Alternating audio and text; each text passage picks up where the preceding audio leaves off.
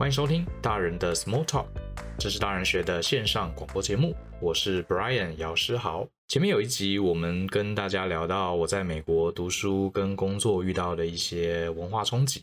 呃，然后呢，有几位这个伙伴啊，就在下面留言说他很想知道，呃，当初我为什么在美国有这么好的工作，然后后来还要回到台湾创业。呃，我觉得这是一个很棒的问题啊。其实老实说，我当时在美国呃两年多，将近三年的时间呢。呃，我常常在思考这个问题，呃，所以其实回忆一下，还蛮多点哈，是值得跟大家分享一下，尤其是我们在做人生抉择的时候，到底该怎么去思考。好，那我们今天就来聊聊我当时是怎么想的哈。其实我今天会大概从三个方向去聊，第一个我会聊聊当初我一开始来美国的初衷，好，跟大家交代一下这件事情的背景。那第二个我会谈谈当时我为自己做了一个简单的优势分析。那第三呢，我会做一个总结，等于也就是我到底最后是怎么做出决策的，我的考量点，还有我的一些价值观，啊，分别这三三个角度来跟大家聊聊这个问题。那这个事情可能一推演啊，要推演到我去美国之前发生的事情。其实啊，呃，有上过我课程或听过我演讲的伙伴，可能这个故事大家都听烂了哈。其实跟我跟另外一位 partner 张国阳 Joe 哈的一起创业的计划有关。那我跟 Joe 呢，其实一开始原本是。呃，台湾一间小顾问公司啊、的同事，那当时我们在这边认识，我们两个虽然是来自不同的地方，以前也不认识啊，可是后来进了同一家公司，我们发现，哎，我们其实的价值观啊跟理念都蛮像的，很希望可以在台湾把这个专案管理做得很好，尤其是推广用顾问的这个角度去推广这个专案管理到真正的企业界，而不只是像当时台湾大部分的人只专注在考这个证照哈，所以我们就同时进了这家小顾问公司。那这家公司一开始啊，其实我觉得还不错哈。我们真心的做了我们很喜欢做的事情，也就是用这个专案管理一些技能，啊，包含这个顾问辅导的一些技巧跟逻辑分析，帮台湾一些很大的客户啊，进行了一些流程的导入跟系统的改善。那可是在这公司待了一阵子哈，呃，出了一件事情，这件事情呢，其实影响还蛮大的哈。也就是说，我们在当顾问的过程中呢，呃，我们当时公司的老板。他对这个顾问领域的经营啊，有一些不同的想法。他认为啊，做顾问太辛苦了，而且非常难培养人才哈。呃，我先得讲哈，老板，我们当时老板的想法，其实这个观察是正确的。呃，所以他决定要改变这个公司的方向，他不想再做顾问公司，他想要把重点呢压在这个自己去开发软体。那我跟 Joe 当时其实就整个傻眼哈，因为我们其实并不是软体开发人员。啊、我们是顾问，那所以这个转变呢，最后对我们就产生了一个很大的影响。所以当时我们聊的结果就说，呃，这家公司虽然对我们不错，可是可能不是我们长久之计。所以后来我们就呃相继好相继去离职。呃，离职了之后，其实我们那时候有一些创业的打算。其实当时我们两个不约而同啊，都看了一本这个书哈，这本书很有名，叫《富爸爸穷爸爸》。呃。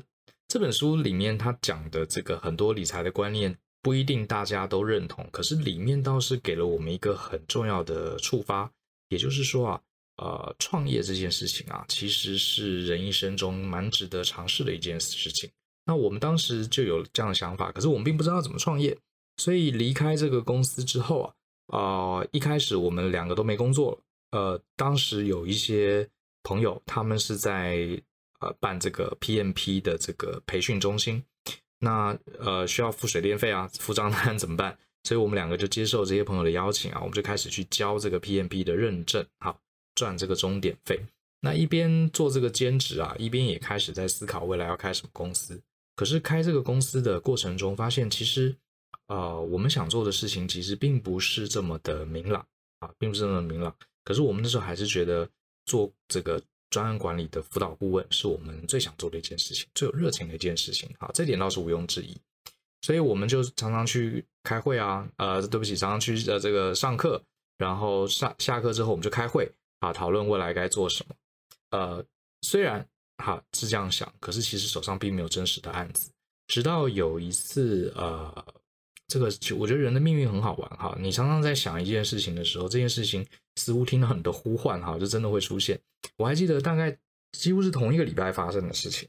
好，呃，我的一个好同学，他有一天突然打电话给我，他说呢，呃，Brian，我现在服务的公司啊，我们的老板哈是一个非常有这个企图心的人，他自己有一个很大的集团，这个集团非常需要这个专案管理的专家，你要不要过来简报看看？说不定有机会。哎，这就是很重要的商机。好，然后呢，这个第二个，在同一个礼拜哈，我就接到了另外一个电话，是从美国打来的。那是我当时一个美国的朋友，他这个他是他是美国籍哈，可是他。呃，在台湾待了一阵子，我认识他。后来他跑到美国去工作，他就跟那边的一家顾问公司推荐我，所以我就接到了这个美国公司的电话。呃，等于也是说问我要不要去美国当他们的顾问。我记得这两件事几乎是同一个礼拜发生的。好，那我就跟我的 partner 聊，哎，这两个机会都非常棒，好，非常棒。然后我们那时候就讨论说，我们虽然要开这个顾问公司啊，可是顾问公司最重要就是你过去的时机嘛，啊，你实际的经验的 reputation。我们两个小毛头，那时候大概才三十三十上下，可能就比我小一点啊。但那时候搞不好还没有三十岁。呃，你开一个顾问公司，不会有人相信你。好，所以那时候我们就讲好说，创业很重要，可是我们一定这两个案子啊，这两个案子都都不小哈，我们一定要把它承接下来。然后这样子呢，我们未来的公司业务有了这样的一个工程的时机啊，我们才有办法去推广。所以我们就说好了，他就留在台湾做这个我高中同学 pass 过来这个国内的案子，那我就接受了美国的邀约，我就到了纽约去工作。所以交代了这么多，这其实就是我当时一开始会去纽约的原因。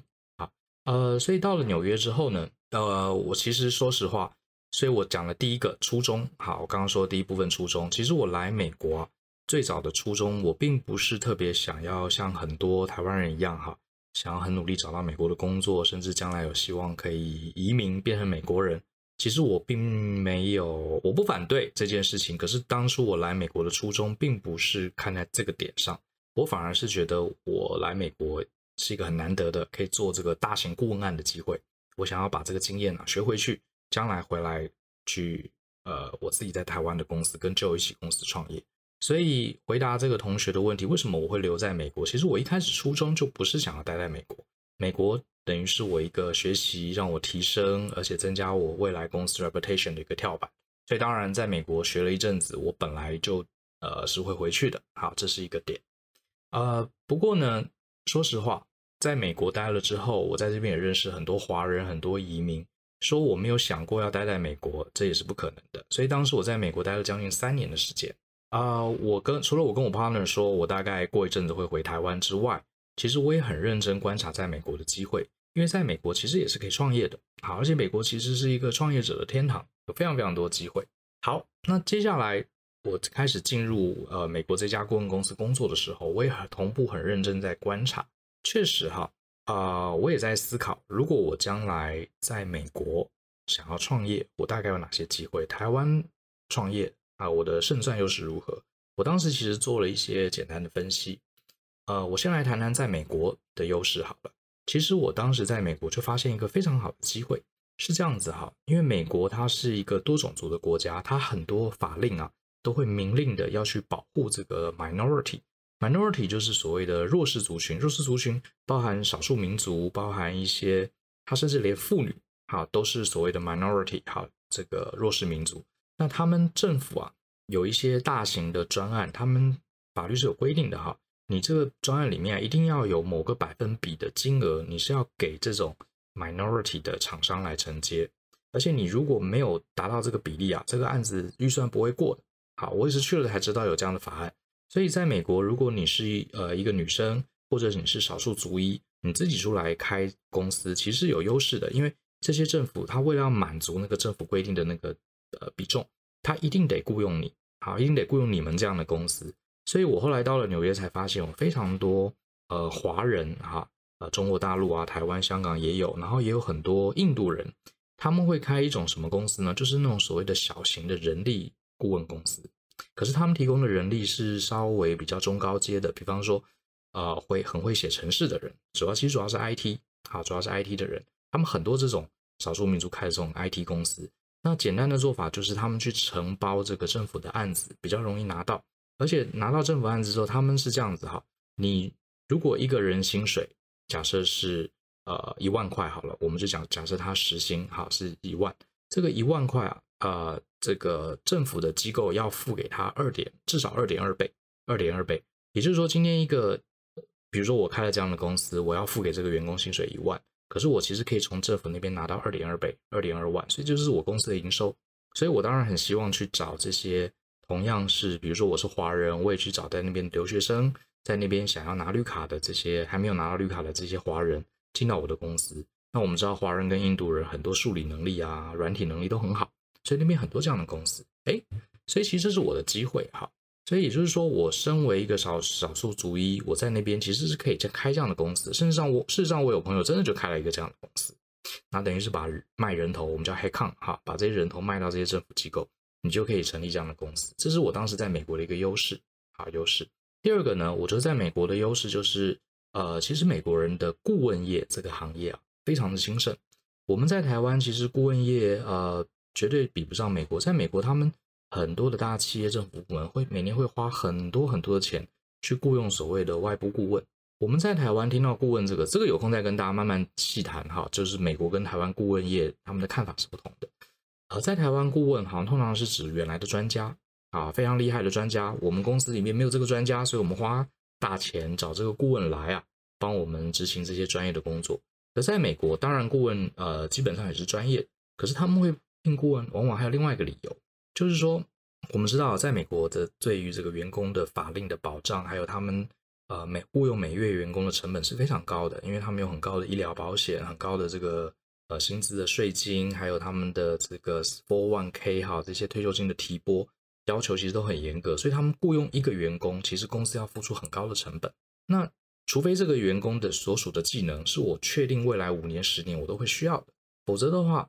比如说，只是临时有一个 project 需要一些临时性的这个高阶人力啊，他们会倾向去找顾问公司。找顾问公司虽然要付给他们的钱比较高，可是问题是案子结束了，呃，就走了，拍拍屁股走人啊，钱付付清了就走人，我不用真的去养这个员工，付这么高的这些薪资福利。好，所以他们在美国顾问业很兴盛啊，有另外一个原因，就是因为他们员工的成本非常非常高。所以台湾顾问业不兴盛，我觉得倒未必是台湾人不尊重专业，而是说台湾人的薪资相对低，所以雇佣顾问的成本相对就高了。好，这是美国顾问业呃很风行的一个原因。所以在美国另外一个优势就是他们很他们有这样的一个对顾问业的一个偏好，这它整个环境就是这样。所以如果我在美国继续开顾问公司啊，加上我是一个少数族裔啊，其实是有另外一个优势。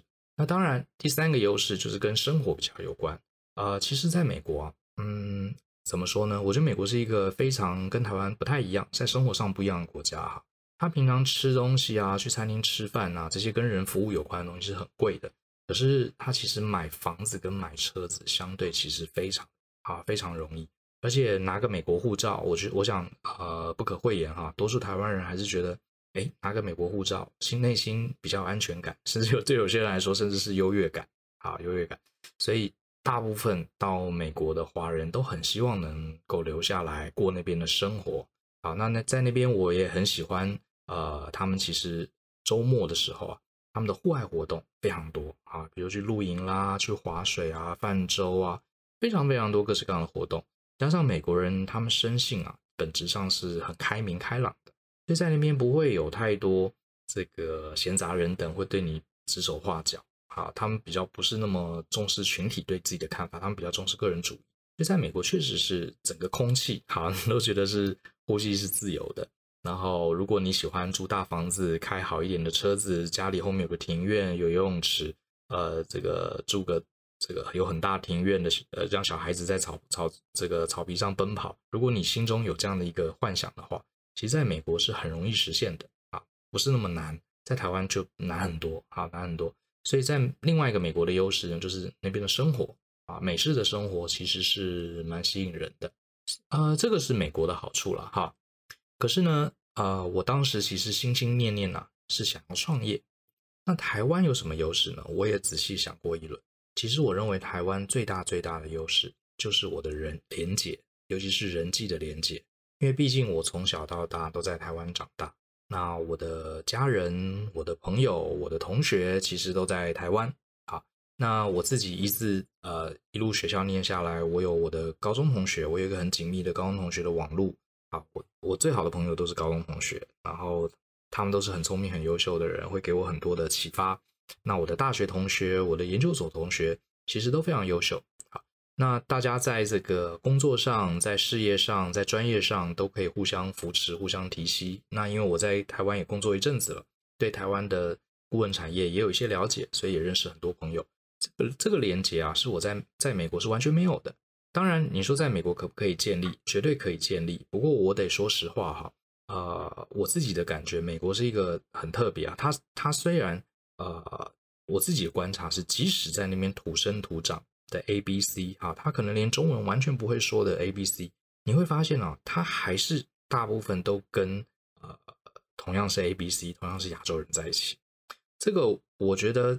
我到了美国才发现，它美国其实你说它是一个种族融合，我不认为它有融合啊。我严格的说，我认为它的种族大部分还是不融合的。你会发现呢、这个印度人还是跟印度人在一起，哈，华人还是跟华人在一起，还是还是这个状况。东南亚来的移民就跟东南亚，越南就跟越南在一起，我觉得还是非常明显的。它所以你会到很多大城市都会看到什么小意大利区啊。China Town 啊，呃，什么泰泰国 Town 啊，Korean Town 啊，这种地方，大家每个族裔在这边都可以和平相处，大家都彼此尊重，可是并不代表他们真心融合。我自己就认识一些朋友，他们其实已经两代三代在在美国了，甚至他们都不太会讲中文哈。可是你会发现，他们还是跟这个这个 同同种族的人在一起。我想这跟深刻的文化价值观多多少少还是有一些关系。所以我当时就在想。我更不是 A B C 了，好，我是念了这个大学之后去美国读研究所，才真的到了美国。所以我认为啊，这个自己要创业，你可能这个人脉的关系，还有你对当地市场文化的掌握，我认为是整件事情的关键，反而不是你培养的专业能力。所以我一想，如果我真的要自己经营一个公司，在美国我受的阻力其实是非常大的。好除了我拥有这个少数族裔的保障，我可以去呃筹组这个专门少数族裔的这个顾问公司之外，其实我在美国要重新从零开始去建立我的人际关系，建立我的人脉，还有我对这个国家市场，还有一些呃隐晦的游戏规则的了解，不是做不到，可是这需要花我大大量的时间。那创业本身就已经很复杂了，你还要花很多时间去了解这整个市场，我所以我认为这方面台湾绝对优势比较大。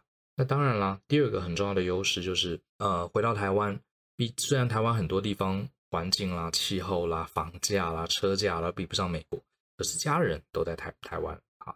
老实说，我自己个性是还蛮宅的，我不会天天找朋友跟家人出去玩、出去聊天，我并不是这样的人。可是不可讳言啊，这个你家人朋友在旁边，他会带给你一种心灵上啊非常扎实的稳固感。你你你不用天天找他们，可是你知道，当你需要的时候。好坐个捷运，搭个计程车，三十分钟内，你可能会 touch 到你人生中百分之八十所有的人。好，我想这个这个感觉虽然不是很具体，可是它其实也是扎扎实实在我们心中。所以这是台湾的优势。所以我们刚刚讲了这一串呢，呃，就是我当时心里在天平的两端在评估的部分啊，评估的部分。那我们接下来呢，就来该做抉择了。其实当时发生一件很很有意思的事情啊。我当时其实心里想了很多，好，想了很多，呃，好，这个有趣的事情晚点再讲。我当时怎么决定呢？我其实想了第一件事情，大家可以呃把它做个记录。我觉得就是活在当下。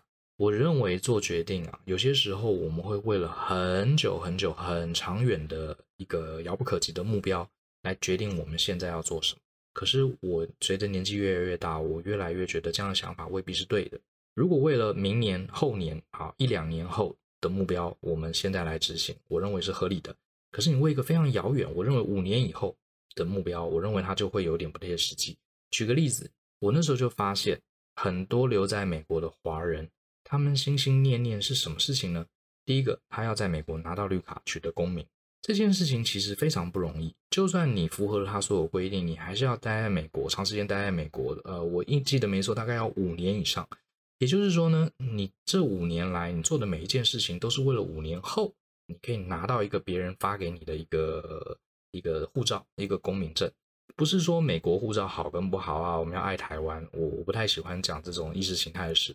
纯粹是你为了要花五年，决定你未来五年的生活，只为了五年后你可以得到这样一个别人给你的资格，还不是自己争取的，是别人给你的资格。我哇这这不像是我会做的事情。好，我认为第一个，万一五年后这个呃法律改掉了呢，对不对？你看后来川普当选，很多移民法就受到这个影响。那你这五年做的所有决策，只为了五年后的某一个事件，我认为是不合理的。好，我认为呢，你要做这种重大的决定，你应该去思考，我做了这个决定之后，我大部分的时候，我天天都因为这个决定，立刻、马上、天天，而且以为是一段时间都带来好处。活在当下，这就是活在当下。我当时想的就是，如果我回台湾创业，其实我当时脑子里有非常多点子可以。可以去执行，虽然我不知道这些点子是切不切实，可是我对于回台湾去创业这件事情，我是充满期待感。每天脑子里就是有很多想法。那时候我跟我的 partner Joe 有些时候还通过越洋电话，我们在谈，哎，我们接下来可以干嘛？我们可以把呃我们以前的公司买下来啊，我们可以做什么什么什么。这些点子虽然呃未必后来都成真，可是当下其实是我是期待的。可是如果要我待在美国，我可能目标就放在四五年后，我可以取得美国公民，或者是我可以借由这个少数族裔的保障，我可以成立一个公司，也许可以赚到钱。可是我老实说，我对这件事情并没有真心去期待它。好，如果有人现在马上送我，我会要。啊，马上有人送我，我会要。可是问题是，你要我这五年，我都必须得为五年后一个很含糊，而且是别人给我的一个奖励来做决定。呃，我我这不是我做决定的方法，所以。以活在当下这件事情来考虑，好，我就选择了台湾。那第二个呢？啊、我认为啊，一个所谓一个对的选择，就是说，当你选了这个选项之后，它会让你更有弹性、更自由，你有机会拥抱更多选择，而不是说你做了这个选择之后你就卡死了，好，你就卡死了。这也是为什么我很不鼓励年轻人一毕业就去当公务员的原因，因为你当了公务员，虽然有很多好处，好，会为你带来很多稳定。可是问题是你公务员一旦当下去，你等于其他的去其他产业界其他的选择就少了很多，你就必须只能一直做公务员做到完。好，那所以它反而弹性就没有了。啊，并不是说做公务员不好，而是有这样的一个问题存在。所以我当时也思考了，哦，留回台湾创业还是留在美国继续上班或是创业，我的人生会出来更多选项。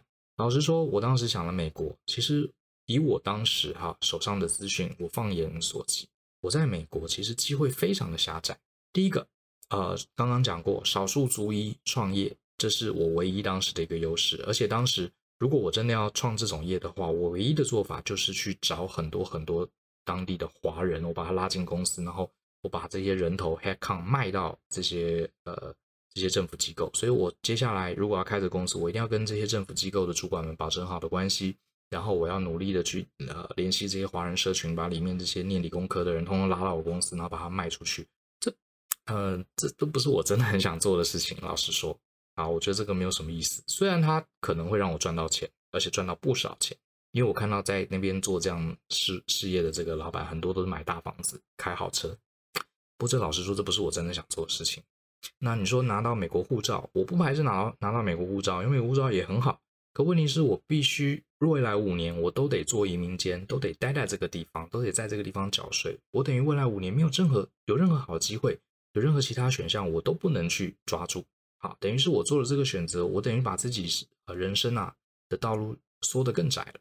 第三个，我发现啊，在美国，呃，大家都会对，呃，很多都会对呃我们亚洲人有一个看法，就是说你是亚洲人，你很聪明，你聪明是在。理工科好，你应该是电脑很强，你的数值能力很强啊，你的系统架构能力很强。他们不认为你是一个好的 leader，不认为你是一个好的演说者、影响者。可是老实说，认识我的朋友都知道，其实我在台湾本来就不是一个数理很好、特别好的人。反而我认为我比较呃 enjoy 的是去跟人对话、去演说、去说话、去沟通。可是到了美国，我常常被。很自觉的，人家就认为你的你数学很好，你应该做这种数学的工作。虽然其实我做的还不差，然后我就发现，如果我再继续待下去，我一定会被界定成这种所谓的技术人员。好，会被界定成技术人，等于是我的将来路子又更窄。所以，呃，第二个抉择就是我们选了之后，要让自己有更多选择。在美国，如果我选了这几条路，可能我的选择反而更少啊，更少。那回到台湾，虽然台湾是一个小岛啊，你乍看之下整个产业。并没有像美国那么多元，可是我当时的想法是回来台湾，我其实有很多事情可以做。比方说创业，我当时回来第一个想到的就是把美国我学到的这些专案管理的技巧、技术带到台湾，这是一条路啊。我一直对教育训练很有兴趣，所以我也可以做教育训练。好，甚至呢，我跟我的 partner 还想过，我们也许可以做各式各样其他的公司啊，跟内容创新啊有关的。甚至甚至，我回到台湾，我还可以透过台湾的人脉继续承包美国的案子。啊，这个其实也当时我研究过，也是可行的。还有呢，所以你看，其实光是创业这条线啊，路就很多。啊，因为台湾是我土生土长的地方，我在这边比较容易发挥我的影响力。好，那讲到这个投资啊、移民这件事，就算哪一天呃年纪大了，我真的很想要当美国人，回到台湾，你用呃，老实说，投移民美国有很多管道，呃，你可以这个像大部分人在那边生小孩或在那边结婚，你也可以投资移民啊。所以也就是说，就算呢，我像很多华人一样，我也想当美国人，并不代表我没有机会。所以这件事情，甚至我还有机会，将来如果我回台湾创业，假设失败了，好，好，或者呃搞不起来也好，我又想回到美国上班，有没有机会？其实我当时也看过是可以的，因为我在美国有上班的经验，我也了解那边一些产业。呃，其实我要再回美国上班，其实应该还是有机会，因为我后来我回台湾之后，就收到了好几个在美国朋友的来信，邀请我再回美国上班。只是我后来因为创业了，我就拒绝了。事实证明，这还是有机会的。所以虽然回到台湾，回到一个更小的地方，可是我反而觉得，啊、呃，我的弹性啊，我的路反而非常多条，我选任何一条都可以。反而留在美国是卡死的状态。好，所以刚一个是活在当下，一个是更多选择，第三个，呃，我决策的依据是，当然就是我的个人优势。啊，刚刚其实也稍微提过了。在美国，我的个人优势可能会被界定成我是少数族裔，还有我的数理能力。那在台湾的话，我的相对的个人优势其实是比较能发挥的。比如说，我有人际网络，我有非常好的创业伙伴啊，在等着我回去。然后沟通能力，好，在呃，英文毕竟不是我的母语啊，我可以做基本的沟通，把事情讲清楚没有问题。可是要去感动别人，要影响别人，甚至要做很深刻的教学啊，我的英文能力远远不及。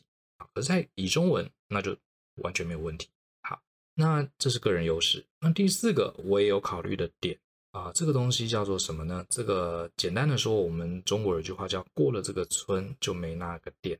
也就是说呢，有些时候啊，你当下当下的选择要去看说你这个选择的稀稀缺性怎么讲。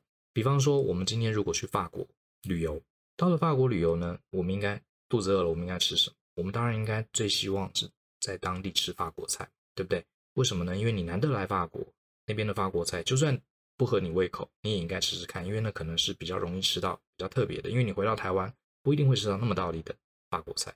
可是如果你到了法国，你硬要吃臭豆腐，硬要吃牛肉面，那虽然就算你找得到，可是可能也不是符合你的理想。这就是我的概念啊，就像水果要吃当季的，对不对？你你呃，这个夏天的水果，你硬就就有这些，然后你硬要在冬天吃夏天的水果，就算你找到，那可能也不是很新鲜。所以我当时也有这样的想法。当时其实呃，我觉得创业最难得、最难得的，真的就是伙伴啊，真的就是伙伴。我当时一想啊，如果我那时候我三十出头岁，我想要创业，创业是越早创业越好，因为这样你才有时间去经历这些失败啊，还有时间去调整，才有这样的动力啊。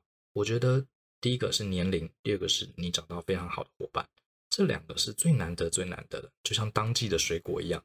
你现在手上有时间，你现在手上有这么好志同道合的伙伴，你现在不好好利用，你留在美国，这两个东西可能过两两三年它就不存在了，好，不存在了。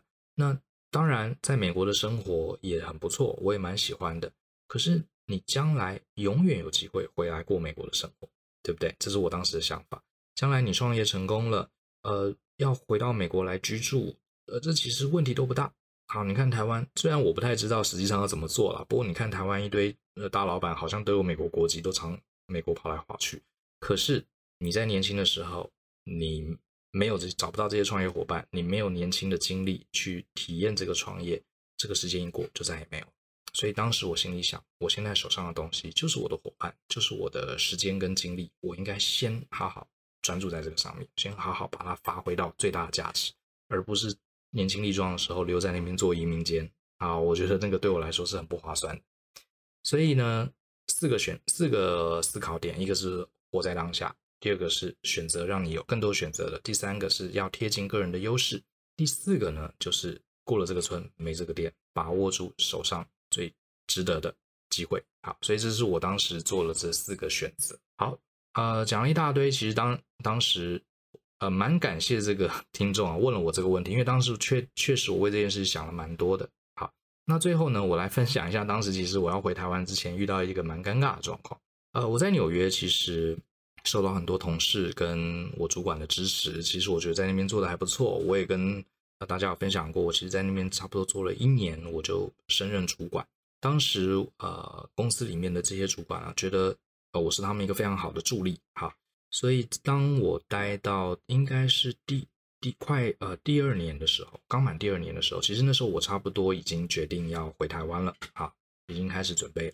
那，嗯，结果发生一件事情，这件事情让我杀得我措手不及。怎么说呢？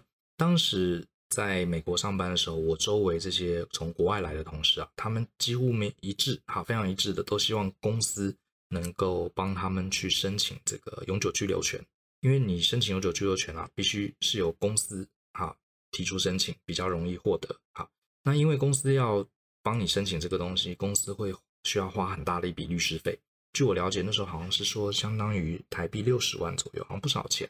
好，所以公司他也会希望，如果他帮你办这个居留证啊，你因为他帮你付了这么多钱嘛，呃，你至少再继续帮他服务个几年，好，他才会愿意帮你付这个钱。否则的话，你自己就你自自费也可以。好，你就要付很大一笔钱。那所以当时我们呃某某同事，比如说说哦，公司开始愿意帮他办绿卡，其实这是一件很值得庆祝的事情，表示他在这边第一个公司愿意为他付钱，表示公司愿意啊、觉得他是一个很有价值的员工，愿意投资他，把他变成美国人，这是一件很好的事情。所以大家看到这件事情都很高兴。呃，可是呢，甚至很多人很努力去跟公司争取，还不一定争取到。那我呢，不知道该说是 lucky，还该说是伤脑筋哈。我在第二年的时候，呃，公司的主管还有客户那边的主管，他们好像 两个聊过，就大概意思是说，Brian 这个很重要，啊，我们不能让他跑掉，所以是他们自己跑来找我，我并没有要求要办绿卡，是他们自己跑来找我说，Brian 差不多咯。呃，我说什么差不多了？他说你也该开始准备绿卡，我一听就傻眼，哈，因为其实我并不想留在美国，我已经决定好好回台湾，可是如果这时候很尴尬，因为如果我跟他们说，Oh no，我不需要，我没有想要绿卡，我没有想要永久居留。如果你这样讲的话，他们心里就知道，哦，你是不是接下来要离职了？哈哈，你是不是接下来要离职了？因为当时我还没有马上要离职，我还希望至少能把这个案子做告一段落。所以我我我不能说我不办绿卡，他们一定会问为什么？你是不是想走了，想回台湾了？可是如果我说我办，好，如果我说我办绿卡，好，那接下来就会开始走程序了。开始走程序呢，我。公司会帮我付很多钱，好，我势必就要怎么样？呃，把这个流程走完，而且我势必因为公司帮我付了钱，我势必就要在这个公司继续服务，所以变得说非常两难。好，这件事情让我困扰很久。最后呢，怎么办呢？我决定采取拖字诀，也就是说，因为这个流程很冗长，中间有很多的 step，所以每次律师啊叫我交什么，我通常都是拖到最后一刻，已经晚到不能晚，甚至对方还。催促我好几次，我才把这个文件丢出去。总之，我就是用拖字诀。我是想说，拖到我把 这个案子啊做的告一段落，回台湾为止。所以当时这个就很尴尬哈。这个要离开台湾，要回台湾前一阵子啊，真的是跟律师在那边纠缠。